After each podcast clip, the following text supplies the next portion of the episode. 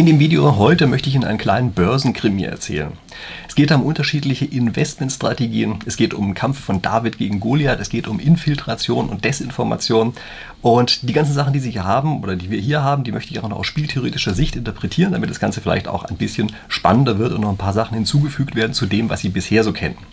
Für den Fall, dass Sie das interessiert und Sie sagen, ja, das ist eine tolle Sache, dann holen Sie jetzt am besten eine Tüte Popcorn und lassen Sie am besten gleich auch ein kleines Abo da, damit Sie in der Zukunft auch weiterhin solche Analysen kriegen. Und jetzt werden Sie bestimmt schon geahnt haben, worum es geht. Es geht nämlich um die Aktie GameStop. Das ist wahrscheinlich das heißeste Investment dieses Jahres, vielleicht äh, des letzten halben Jahres oder vielleicht auch einer längeren Zeit überhaupt. Das ist ein ganz seltener Fall, wo wirklich richtig krasse Sachen passiert sind. Und wie gesagt, das möchte ich Ihnen einfach in diesem Video heute ein bisschen erzählen, äh, was da so abläuft. Ähm, es geht hier um eine konkrete Aktie, aber bitte Vorsicht, das ist keine konkrete Anlage, Investment oder sonst was Empfehlung, die ich Ihnen hier gebe. Ja, also ich nehme das als Beispiel, diese konkrete Aktie. Das ist keine Empfehlung, sondern an diesem Beispiel möchte ich Ihnen einfach nur bestimmte Informationen geben, wie sie aus dem Investmentbereich herauskommen. Also es geht hier um die Theorie dahinter, es geht nicht darum, dass Sie das in irgendeiner Form nachmachen. Ja, und ich rate uns auch dringend davor ab, das hier einfach nachzumachen, die Dinge, von denen ich hier spreche. Also es ist weder eine Empfehlung dafür, noch dagegen, äh, sich diese Aktie jetzt also irgendwie zu kaufen oder sie zu verkaufen. So, also GameStop, was ist das? Für den Fall, dass Sie den Laden nicht kennen, äh, das sind die, die immer diese kleinen Geschäfte in den Einkaufszentren haben und dort physische Computerspiele oder physische Kassetten zu alten Computerspielen verkaufen verkaufen. Die sind relativ groß, also haben 5000 Filialen weltweit.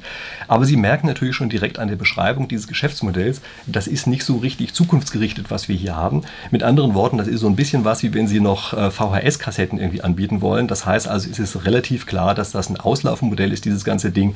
Und dass eben wie bei Videotheken das Ganze auch im Grunde genommen auf dem absterbenden Ast ist. Und äh, wenn man sich jetzt mal anguckt, was sich langfristig getan hat, dann ist es auch tatsächlich genau so, wie ich gerade gesagt habe. Also es vor einiger Zeit ist es halt so vor sich hingedümpelt, diese Aktie. Und so seit vier Jahren geht die eigentlich kontinuierlich die ganze Zeit runter und es ist relativ klar, die ist sozusagen am Ende ihres Lebenszyklus angekommen, weil wer auf der Welt möchte denn noch irgendwelche physischen Spiele kaufen? So, und wenn Sie sich dann ansehen, was in der letzten Zeit passiert, dann stellen Sie auf einmal fest, im letzten, ja, letzten Tagen, muss man fast sagen, ist auf einmal der Kurs explodiert. Also der geht hoch. Ja?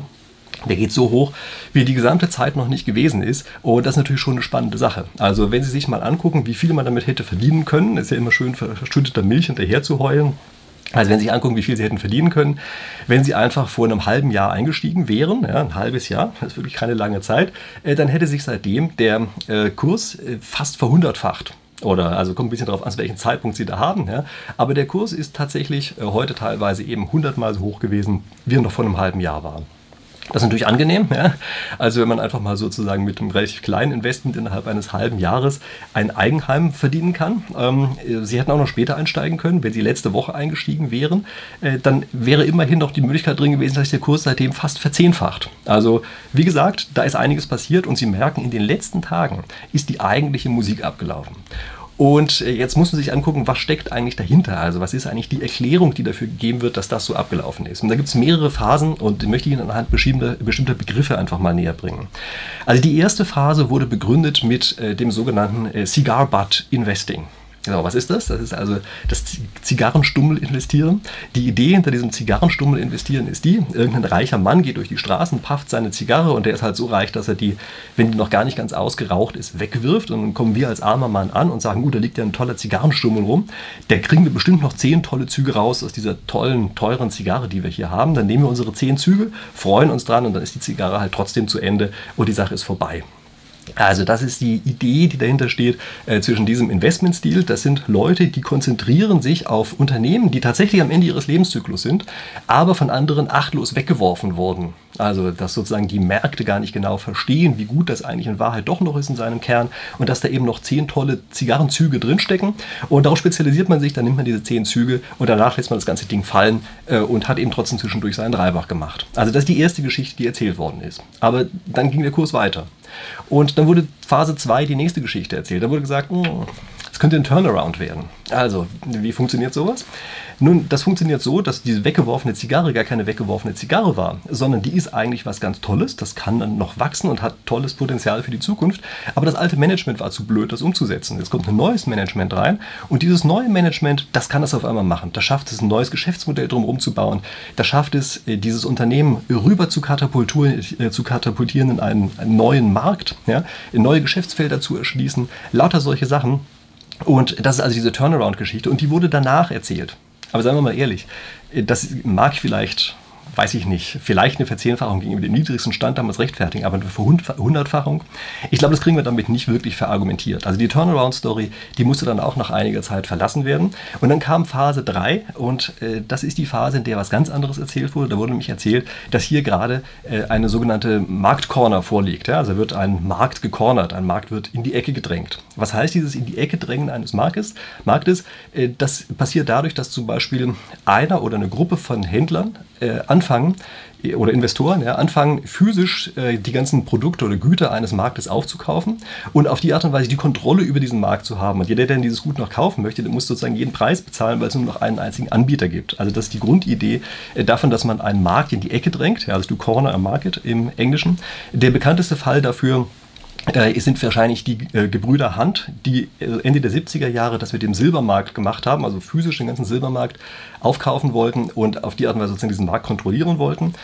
Ähm, das Ganze ist auch noch mal vor einigen Jahren passiert äh, mit VW. Das war ein Zeitpunkt, als äh, Porsche VW übernehmen wollte. Da ist sowas ähnliches nochmal passiert, allerdings ein bisschen aus Versehen. Also das war da nicht geplant. Also bei den Brüdern Hand, da war es wahrscheinlich tatsächlich so auch geplant.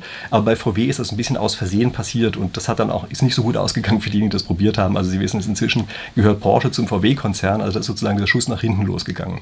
Ähm, aber das ist so ein bisschen die, die Grundidee äh, von, äh, also äh, davon, dass man den Markt cornert.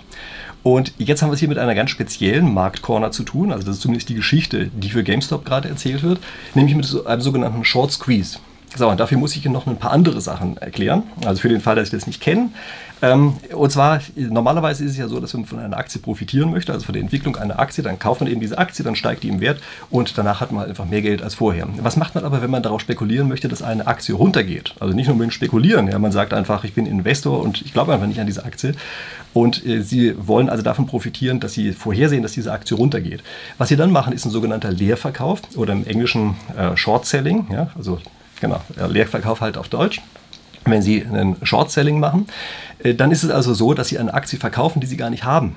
Und dann einige Zeit später kaufen Sie sich diese Aktie vom Markt zurück und von der Differenz der beiden Sachen machen sie ihren Gewinn. Also sie verkaufen heute die Aktie zu einem hohen Preis, sie erwarten ja, der Preis geht runter, dann können sie die in einiger Zeit, weiß ich, paar Wochen, paar Monaten vielleicht, äh, billiger wieder zurückkaufen und diese Differenz ist dann letztlich ihr Gewinn, weil sie die Aktie teuer verkauft haben und billig kaufen müssen. Es gibt dafür eine kleine Restriktion, sie können das nicht einfach beliebig viel machen, sondern um das machen zu können, muss man sich eine Aktie leihen. Das heißt also, muss zu irgendwem, der diese Aktie hat, hingehen und muss sagen, pass auf, deine Aktie, die würde ich gerne leer verkaufen, ich kaufe sie dir jetzt nicht ab, aber ich möchte die gerne leer verkaufen, äh, leih mir bitte diese Aktie, damit ich sie leer verkaufen kann. Das macht er dann auch und kriegt dafür natürlich eine Gebühr und äh, verkauft sie aber eben nicht. Ja? Also der sagt dann, okay, mache ich, aber in drei Wochen zum Beispiel möchte ich das Ding zurückhaben. So, also das ist erstmal äh, die Sache, die vom Prinzip her, also wie der Short-Selling vom Prinzip her funktioniert. Und nun ist es wohl so, dass in äh, dem speziellen Fall, den wir hier haben bei GameStop, ganz einfach große institutionelle Investoren hingegangen sind und in großem Stil Leerverkäufe vorgenommen haben. Also die haben gesagt, dieses Unternehmen, das schafft das überhaupt nie mehr. Und diese Cigar-Butt-Story, die am Anfang erzählt worden ist, die ist völliger Blödsinn. Und wir wetten dagegen. Und wir machen jetzt also mit großem Volumen, gehen wir rein und machen ein Short-Selling und dann werden wir schon sehen, wer hier gewinnt. Ja, also das ist so ein bisschen das, was ursprünglich mal da war. Also diejenigen, die gesagt haben, Zigarrenbad, die wollen diese Zigarren noch rauchen, ja, ähm, das waren die einen und die anderen, das waren eben große institutionelle Investoren, die haben gesagt, nö, diese Zigarre, die rauchen wir, äh, aber auf eine andere Weise und sind eben mit Short-Selling dagegen gegangen. Also das ist so ein bisschen die Geschichte, die überhaupt da ist. Und jetzt muss man natürlich beim Short-Selling wissen, dass es da ein paar kleine Problemchen gibt. Also zum einen, es gibt eben eine Frist, zu der man diese Aktie zurückgeben muss. Man kann das zwar zum gewissen Grad verlängern, aber es gibt zumindest erstmal so eine Frist. Und dann kann es ein weiteres Problem geben, nämlich es kann das Problem geben, dass wenn man sehr stark short geht, man sich sehr viele Aktien leiht und möglicherweise sich mehr Aktien leiht, als auf dem Markt gehandelt werden. Sie erinnern sich, Sie leihen das sicher, diese Aktie von jemandem, der sie eigentlich gar nicht verkaufen möchte. Also der handelt seine Aktie gar nicht. Der hat die im Bestand und sagt, da bleibt die auch, aber klar, verleihen tue ich die schon mal zwischendurch.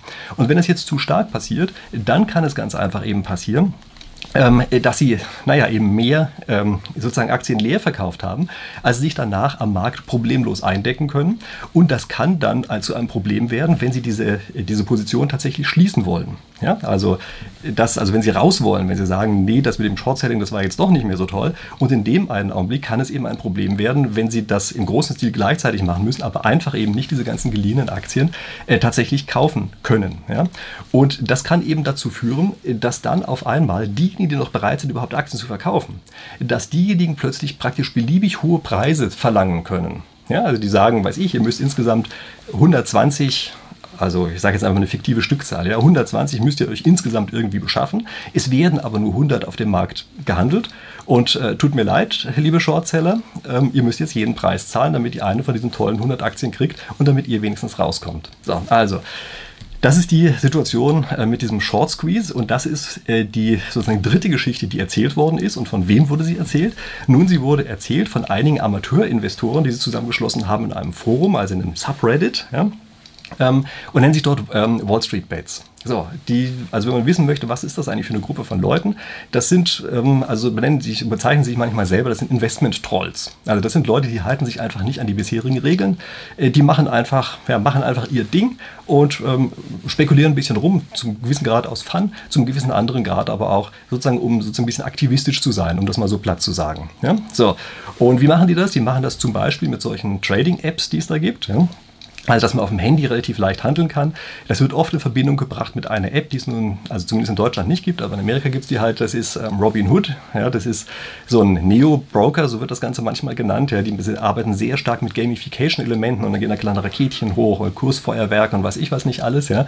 Also mit solchen Elementen arbeiten die. Und deshalb werden diese Leute in diesem Forum, diese Wall Street Bets Leute, häufig als sehr, sehr unerfahren dargestellt. Äh, ich wäre damit ein bisschen vorsichtig. Also wenn man sich anguckt, was die so schreiben und was die analysieren, das kommt mir nicht so vor, als wären die so völlig unerfahren. Aber sie machen natürlich einen komischen Eindruck, ja, indem lauter so Spielereien und, weiß ich, ähm, halt merkwürdigen, äh, also merkwürdigen Tonfall und sowas ja, haben. Dadurch wirkt das wirklich sehr, sehr unkonventionell, aber ich glaube, sie sind in Wahrheit erfahrener und wissen viel besser, was sie tun, als das normalerweise nach außen hin äh, so wahrgenommen wird. So, und was machen die jetzt?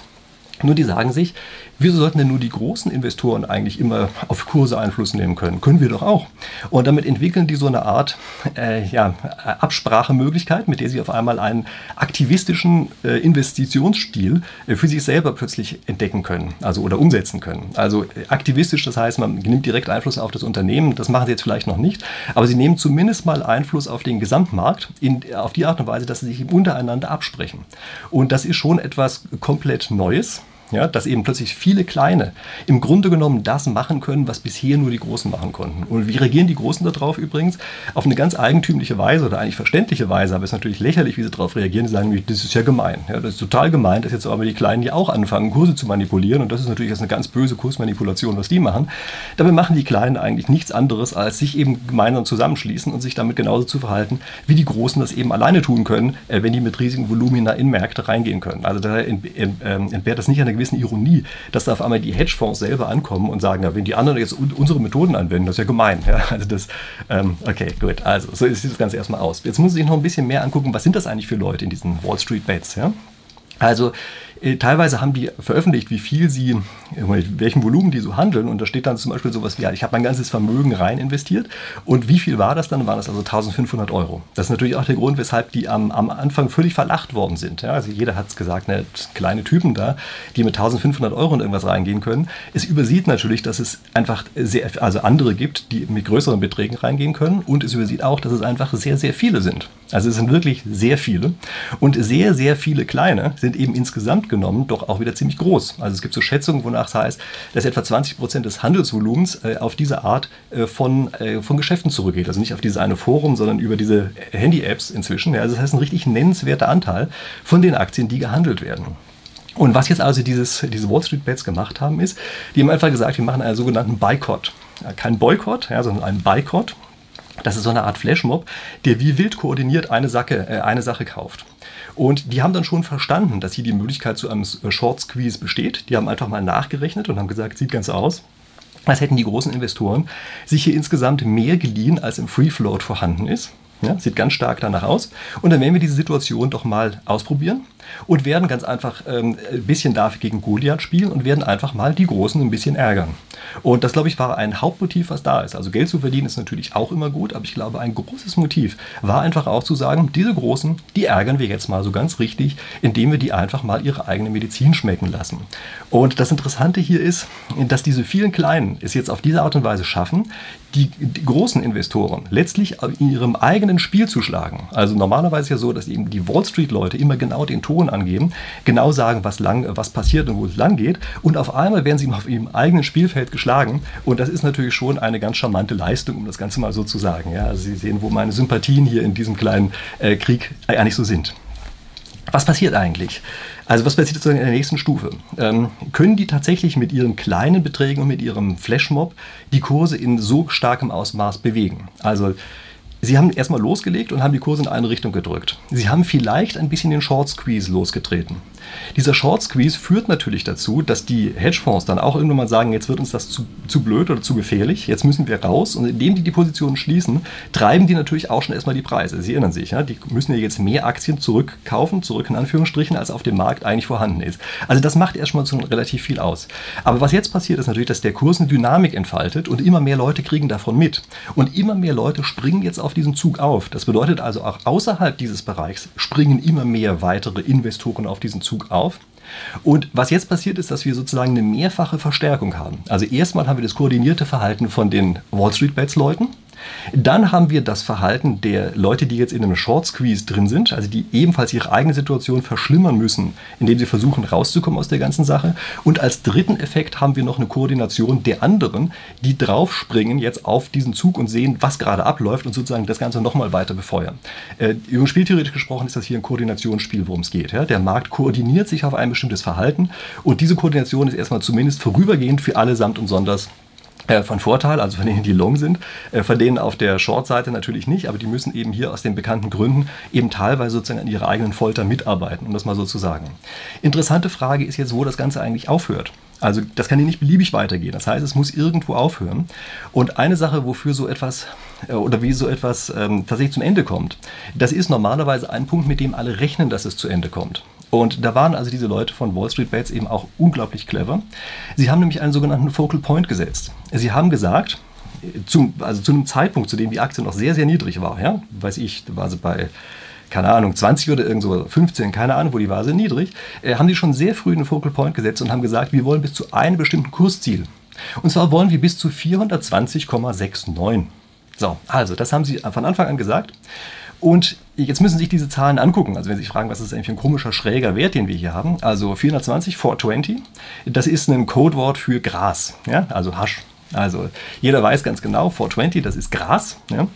Und die Nachkommastellen 6, 9 ist klar, das ist also die äh, Sexualstellung, um die es hier geht. Das heißt also, die haben es geschafft, hier drin Sachen zu kodieren, mit denen sie zum einen relativ klar machen, ihre Position als Investment-Trolls, ja, erinnern sich, das ist ja so ein bisschen das, was da auf den Fahnen draufsteht. Zum anderen schaffen sie es aber eben auch, einen sehr, sehr stark visuellen Punkt zu schaffen. Also in dem Markt verstehen das die Leute natürlich, die verstehen sozusagen die Bedeutung äh, dieser Zahl und äh, nehmen das auch als einen Fokuspunkt, so wird es manchmal genannt. Und auf die Art und Weise koordiniert sich der Markt darauf und sagt, genau, 420, also vergessen wir mal die Nachkommastellen, 420, das ist der ganz entscheidende Wert, um den es hier geht. Und das war eine unglaublich raffinierte Message, die hier sehr früh mit in die Welt gesetzt worden ist, einfach das als ein Focal Point rauszugeben und auf die Art und Weise den gesamten Markt sich daraufhin ausrichten zu lassen. Also die externen, die auch dazukommen, die jetzt auch sagen, ja, wir wollen auch Long gehen, all die, also Long gehen heißt immer kaufen, ja, ähm, also auch die anderen, die Long gehen, ähm, das sind, äh, die sehen jetzt also ganz genau, also 420 ist die magische Marke, bis dahin geht das Ganze. Und also wie gesagt, das ist unglaublich geschickt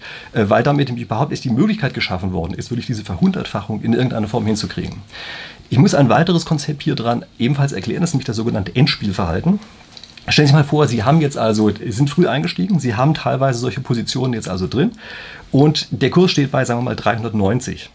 Und Sie sind richtig reich damit. Also Sie haben jetzt gerade ein Einfamilienhaus auf die Art und Weise gewonnen.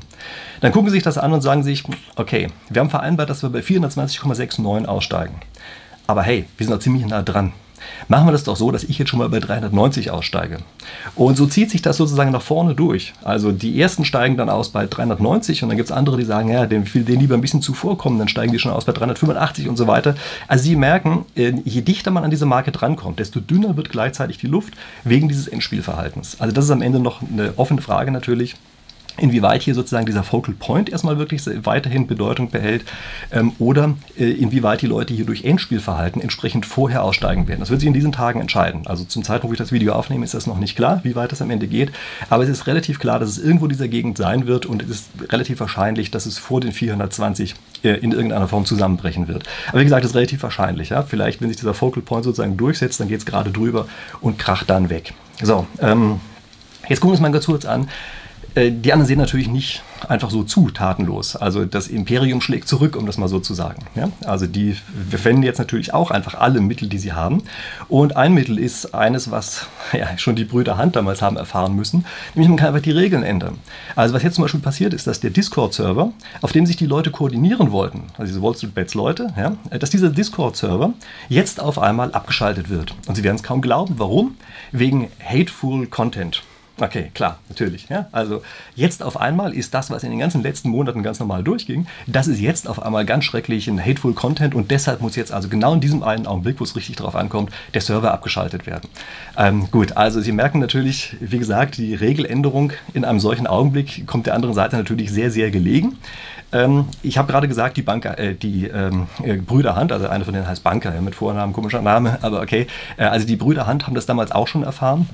Ähm, nämlich da war es auch so, dass als die, die, die, Kurse von Silber unglaublich hochgegangen sind, äh, dass dann auf einmal mehr oder weniger die Regeln über Nacht geändert wurden, nach denen gehandelt werden durfte und es faktisch gesagt wurde, übrigens, man darf ab heute überhaupt kein Silber mehr kaufen. Also ein bisschen platt gesagt, ja, das wurde natürlich ein bisschen getarnt, aber vom Prinzip her ist das diese Aussage gewesen. Und es ist klar, dann bricht natürlich sowas zusammen. Also wenn sie nur noch verkaufen können und nicht mehr kaufen, äh, dann ist klar, dass der Preis nur noch runtergehen kann. Also es war eine ganz, ganz unfaire Methode, mit der damals äh, diese Marktcorner beendet worden ist. Und das ist eben das, was jetzt im Grunde genommen auch durch Abschalten des Discord-Servers und so äh, eben auch von außen hier wieder versucht wird. Also einfach die Regeln ändern, wenn man das kann. Das ist klar, das ist natürlich immer das, was Goliath als erstes macht. Ähm, gucken wir uns mal ein paar andere Strategien, Goliath-Strategien sozusagen an. Ähm, die nächste Methode ist Desinformation. Ähm, wie funktioniert das? Nun, äh, Sie müssen sich vorstellen, solche Leute, also große Investoren, haben natürlich auch viele Kontakte zu Medien rein und sowas. Und die Art, wie sie die Informationen füttern, äh, bestimmt natürlich viel darüber, wie die Situation dargestellt wird. Und es ist klar, dass jetzt äh, sozusagen gestandene Banker bessere Informationslieferanten für Medien erstmal sind, als irgendwelche verrückten Teenies, die dann mit Raketchen um sich werfen und sowas. Ja? Und infolgedessen haben also die klassischen Medien, also am Anfang, eigentlich erstaunlich kritisch ähm, über die Kleinen berichtet und erstaunlich positiv über die Großen, um das mal so zu sagen.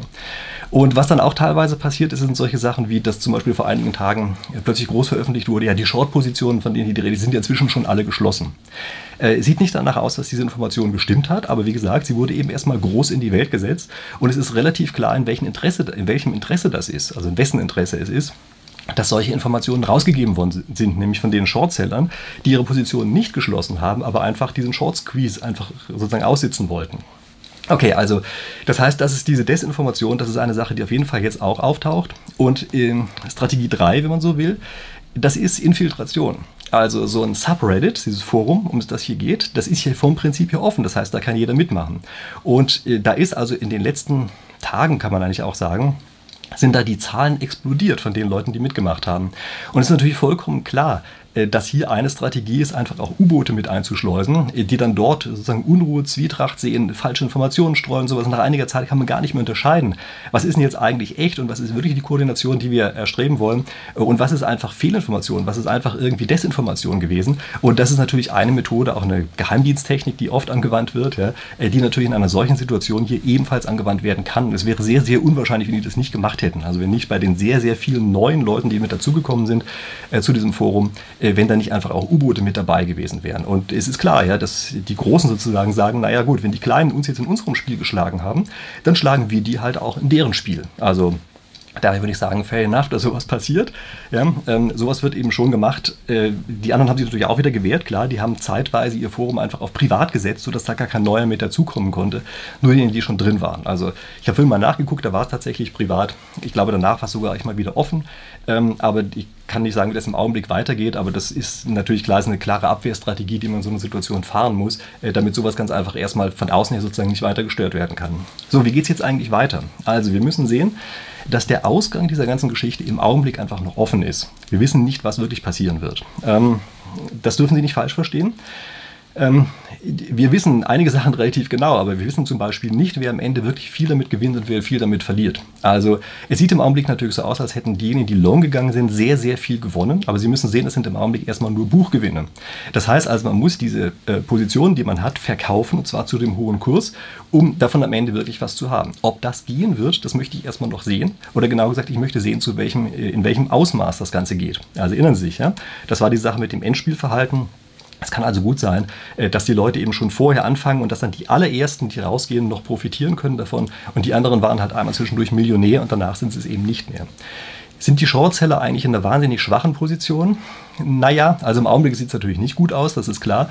Aber was die versuchen könnten, wäre zum gewissen Grad diese ganze Sache einfach auszusitzen. Dass die einfach sagen, naja, okay, das war jetzt natürlich ein bisschen blöd mit dieser Short-Situation, äh, Short-Position, aber wir leihen uns die Aktien jetzt einfach noch ein bisschen länger. Wir verlängern diese ganze Geschichte, das lässt sich ja schon machen. Und zahlen dafür halt relativ hohe Gebühren, das ist natürlich unangenehm, aber wir sitzen das Ganze einfach aus und diese Aktie ist ja fundamental nicht so toll. Und das müssen wir natürlich einfach schon wirklich ganz klar auf dem Radar haben fundamental ist diese Aktie keinesfalls etwas, was die jetzige Bewertung rechtfertigt. Also da, ich bin kein Insider, ich habe mir das auch nicht näher angeguckt, aber es ist vollkommen klar, schon allein nach dem, was man sozusagen offen in der Presse lesen kann, ist vollkommen klar, äh, dass es nicht fundamental gerechtfertigt sein kann, äh, was wir an derzeitige Bewertung haben. Und die Stories, die dazu erzählt werden, sind ja auch alle komplett andere.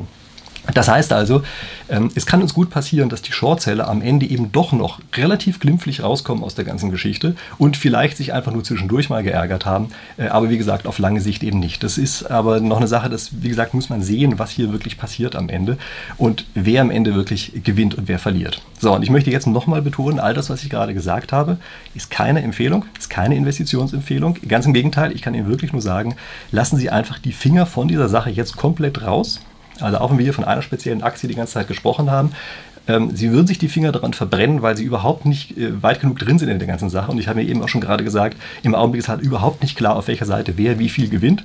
Also deshalb lassen Sie die Finger davon, weder Long noch Short. Ja? Also äh, nochmal, keine Empfehlung von mir, ja, aber außer der Empfehlung, äh, sich ganz einfach wirklich rauszuhalten und davon gar nichts zu machen. Äh, Sie müssen sich auch klar machen, wer jetzt erst davon hört, ist auf dieser Party viel zu spät. Also die ganze Party ist im letzten halben Jahr gelaufen, meinetwegen auch in den letzten zwei Wochen, aber wer jetzt davon hört, ist ganz definitiv zu spät. Und da habe ich nur einen tollen Tipp, ähm, nämlich statt investieren, abonnieren. Sie wissen das, also meinen Kanal abonnieren, das bringt Sie in die Position, dass Sie eben solche Sachen wie das hier immer wieder und regelmäßig hören. Und in diesem Sinne würde ich sagen, da Sie ja jetzt bestimmt abonniert haben, sehen wir uns dann hier in der nächsten Woche wieder. Bis dahin.